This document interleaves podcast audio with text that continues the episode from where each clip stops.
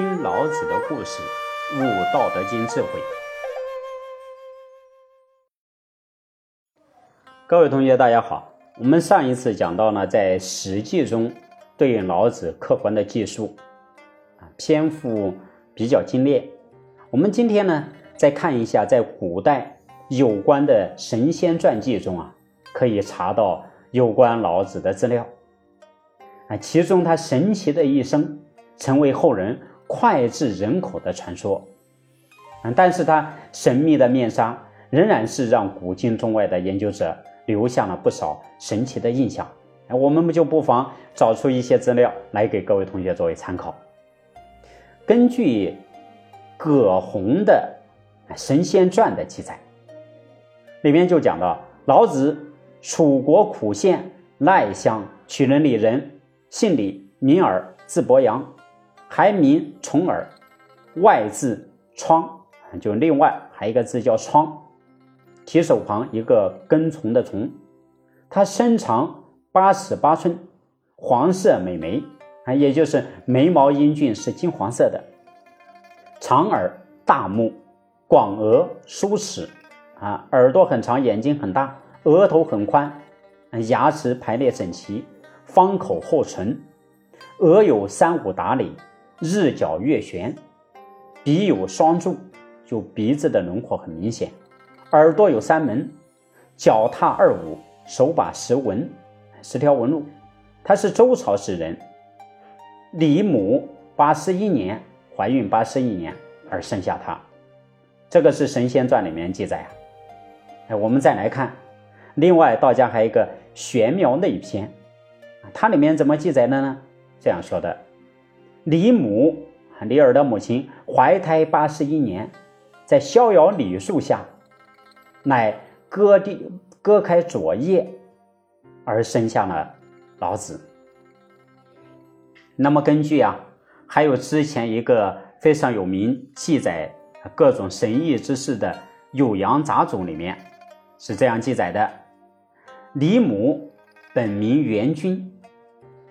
啊，日精入口，太阳的精华入口，吞而有孕，红黄蓝三色之气绕在身边，青龙白虎朱雀玄武五黄龙五行神兽环绕身边，如此过了七十二年，而生下李耳。嗯，这是这样记载。我们再看在《上元经》里面是怎么记载呢？啊，他是说李母昼夜见五色彩珠。大如弹丸，自天而下，因而吞之，既有身孕，也就是吞了这一个五色彩珠。最后不管怎么样啊，这就记载老子他的出生来历是非常奇特的。传说呢，老君还生于天皇室之初，通晓天然之理，在仙界被称之为万法之师。老君虽然历代都有显化呀，但是他只是从天上而显化，始终都没有得到在人间诞生的机会。为了降临凡间传世立教，他先命玄妙玉女降临凡间，成为天水隐士家的女儿，嫁给了仙人李林飞为妻。隐士呢，名字叫益寿，延年益寿啊，即。太上老君之母亲，无上元君。哎，无上元君本是动因玄和之气凝化成的人形，号玄妙玉女，曾经为嗯明明上帝的老师。那么李林飞呢？哎，这个老子的父亲李林飞，李林飞的父亲名叫李庆斌，得了长生之道，活了一百多岁，经常。长得像一副少年的容貌，游遍三山五岳。有一天呢，云中的嗯龙下来迎接，白日升天。李林飞啊，感慨他的父亲白日升天之神迹，精修大道，也活了有一百多岁。这是讲他的嗯老君的父亲和母亲。据说呀，老子降生了有九天。身上就发生了九般变化，啊，都是天贯天衣，也就是天人的衣冠，自然披体，也就是白云呐，天地之间的各种物披在他的身上。那么根据《太上三元御简部经》里面讲，老子有七十二相，八十一好。哪七十二相呢？这个比较复杂，我们大家听一听。头远，头圆法天，顶像昆仑，哎，头像天一样的，嗯，这个头顶呢像昆仑山的形状。浮沉盘玉，玉枕虚起，皓发如鹤，也就后面玉枕穴呢凸起来，而而且白发如鹤，长约七尺，虎字龙然，素洁如丝，眉如北斗，色如翠绿。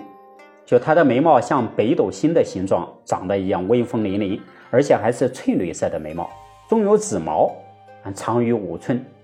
耳朵没有轮廓，中有三门，高平于顶，厚而且尖。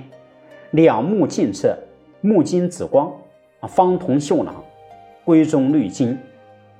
鼻有双柱，形如节茧，就鼻子轮廓非常分明。从左右两边看，正向来看，好像。啊，这方方正正的，好像是啊截断的这个竹简一样的啊，形容刚劲有力啊。口如方海，唇如赤丹，气有紫色，其香若兰。齿如含贝，其尖若银。牙齿像含着一个一个的小贝壳一样的啊，它的坚硬像银子一样，而且闪闪发光。竖有六八，上下均平，舌长且广，形如颈纹。玉犬充溢，其味甘香，其声如金，其音如玉，霞似横垄，仪若阿丘。隆隆日角，隐隐月悬。西闻直里，龙颜神变，金融黄色，玉姿润颜。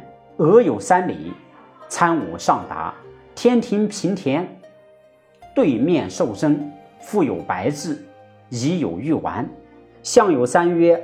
鹤速昂昂，垂手过膝，手把蛇纹，只有玉甲，身有绿毛，背有河葵，胸有燕骨，心有九孔，外有颈纹，其身一寸，就肚脐身有一寸，腹软如绵，脚方如锯，双念法轮，足蹈二五，只有乾坤。